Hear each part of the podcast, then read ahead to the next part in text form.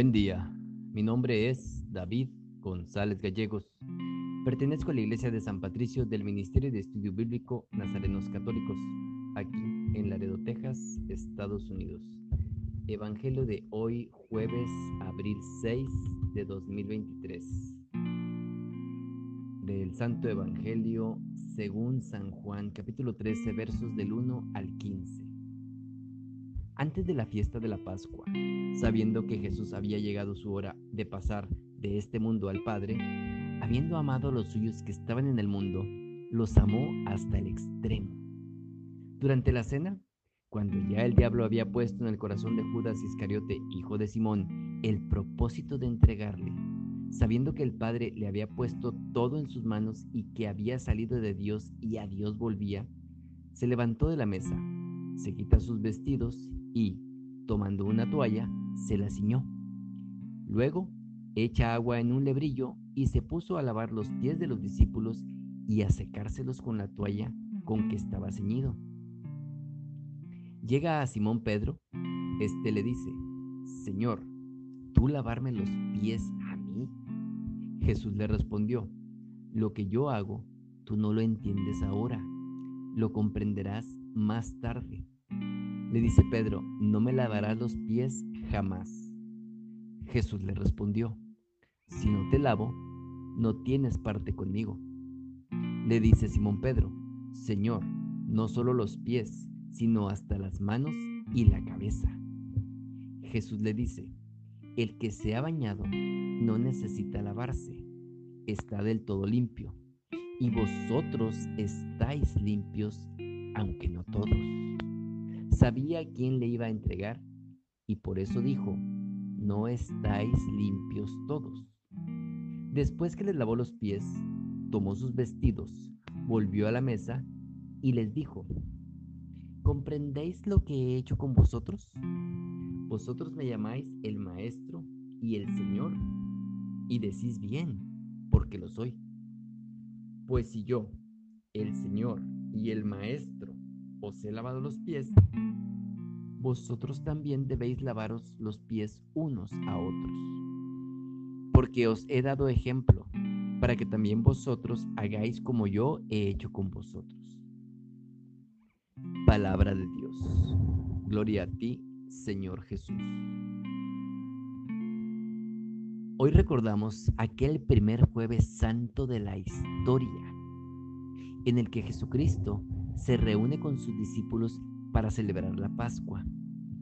Entonces inauguró la nueva Pascua de la nueva alianza, en la que se ofrece en sacrificio por la salvación de todos. En la Santa Cena, el mismo, al mismo tiempo que la Eucaristía, Cristo instituye el sacerdocio ministerial. Mediante este se podrá perpetuar el sacramento de la Eucaristía. Más tarde vamos a mencionar algo de esto. Y aquel mismo jueves Jesús nos da el mandamiento del amor. Amaos unos a otros como yo os he amado.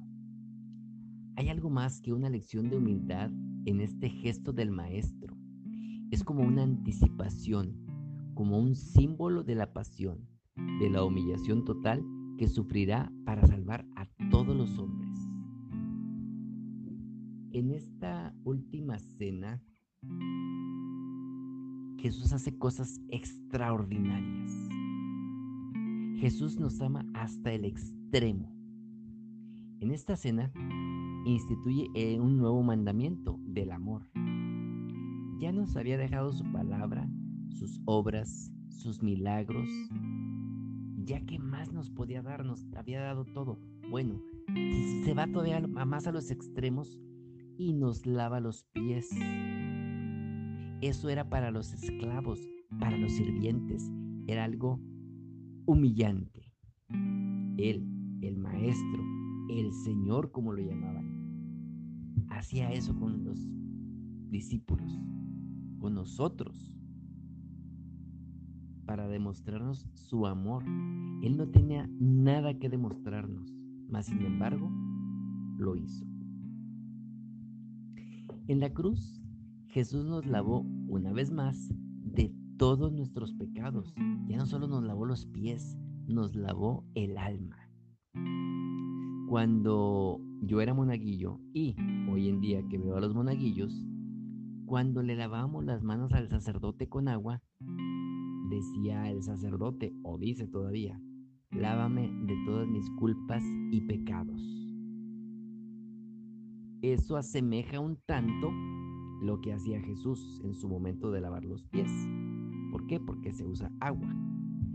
Recordemos también, por ejemplo, cuando Moisés, en el entonces, les dijo que iba a pasar un ángel exterminador por las casas, pero donde era la sangre de un cordero eh, que se había sacrificado en el marco de la puerta, ahí el ángel exterminador no iba a hacer nada. En la última cena le dirían los apóstoles, oye Jesús, pues no vemos ningún cordero, no hay comida. Y Jesús, tomando el pan, les dijo, este es el Cordero de Dios que quita el pecado del mundo. Dichosos los invitados a la cena del Señor. Él era el Cordero, Él era el banquete. En cuanto al vino, les dijo, esta es mi sangre, sangre de la alianza nueva y eterna. Si hemos leído un poquito, ha habido muchas alianzas que Jesucristo, que Dios Padre, perdón, que Dios Padre hizo con nuestros antepasados, con Moisés, con Noé, en el Génesis. Pero esta alianza nueva es la última, es con Jesús y es eterna. Ya no hay otra. En tiempos de Moisés, el matar al cordero era un símbolo nada más. Aquí, en este momento, en la última cena, Jesús no es un símbolo, Él es el cordero, es una realidad. Él decide convertirse. ¿Por qué? Porque es el amor al extremo. Jesús les dice, hagan lo que Él está haciendo. Es un rito sacerdotal. Si comprendiéramos el momento sagrado de la misa, deberíamos, debería de darnos un tipo infarto sin llegar a la muerte, de la alegría de lo que estamos viendo. Cuando el Padre parte el pan, ahí sacrifica el Cordero. A Jesucristo mismo lo vuelve a sacrificar. Recordemos, entre paréntesis, que cuando la sangre se va del cuerpo, nos morimos. En la hostia partida, el sacerdote la une al vino, que es la sangre de Cristo, el mismo Cristo resucitado, y luego la levanta y nos la muestra. De la pura impresión, si lo apreciáramos, deberíamos de caer fulminados del éxtasis de estarlo viendo resucitado, con su sangre en su cuerpo pero pareciera que seguimos ciegos y sordos. Hasta me atrevería a decir que muchos de nosotros, yo incluido, somos más traidores que Judas. Y ya para terminar un poquito, Jesús nos dice que se instituye lo del sacerdocio.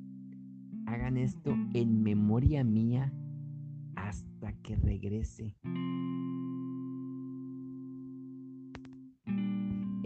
Jeremías capítulo 31, verso 31, les voy a leer poquito, pero está tan interesante que les voy a leer poquito para que ustedes lo lean.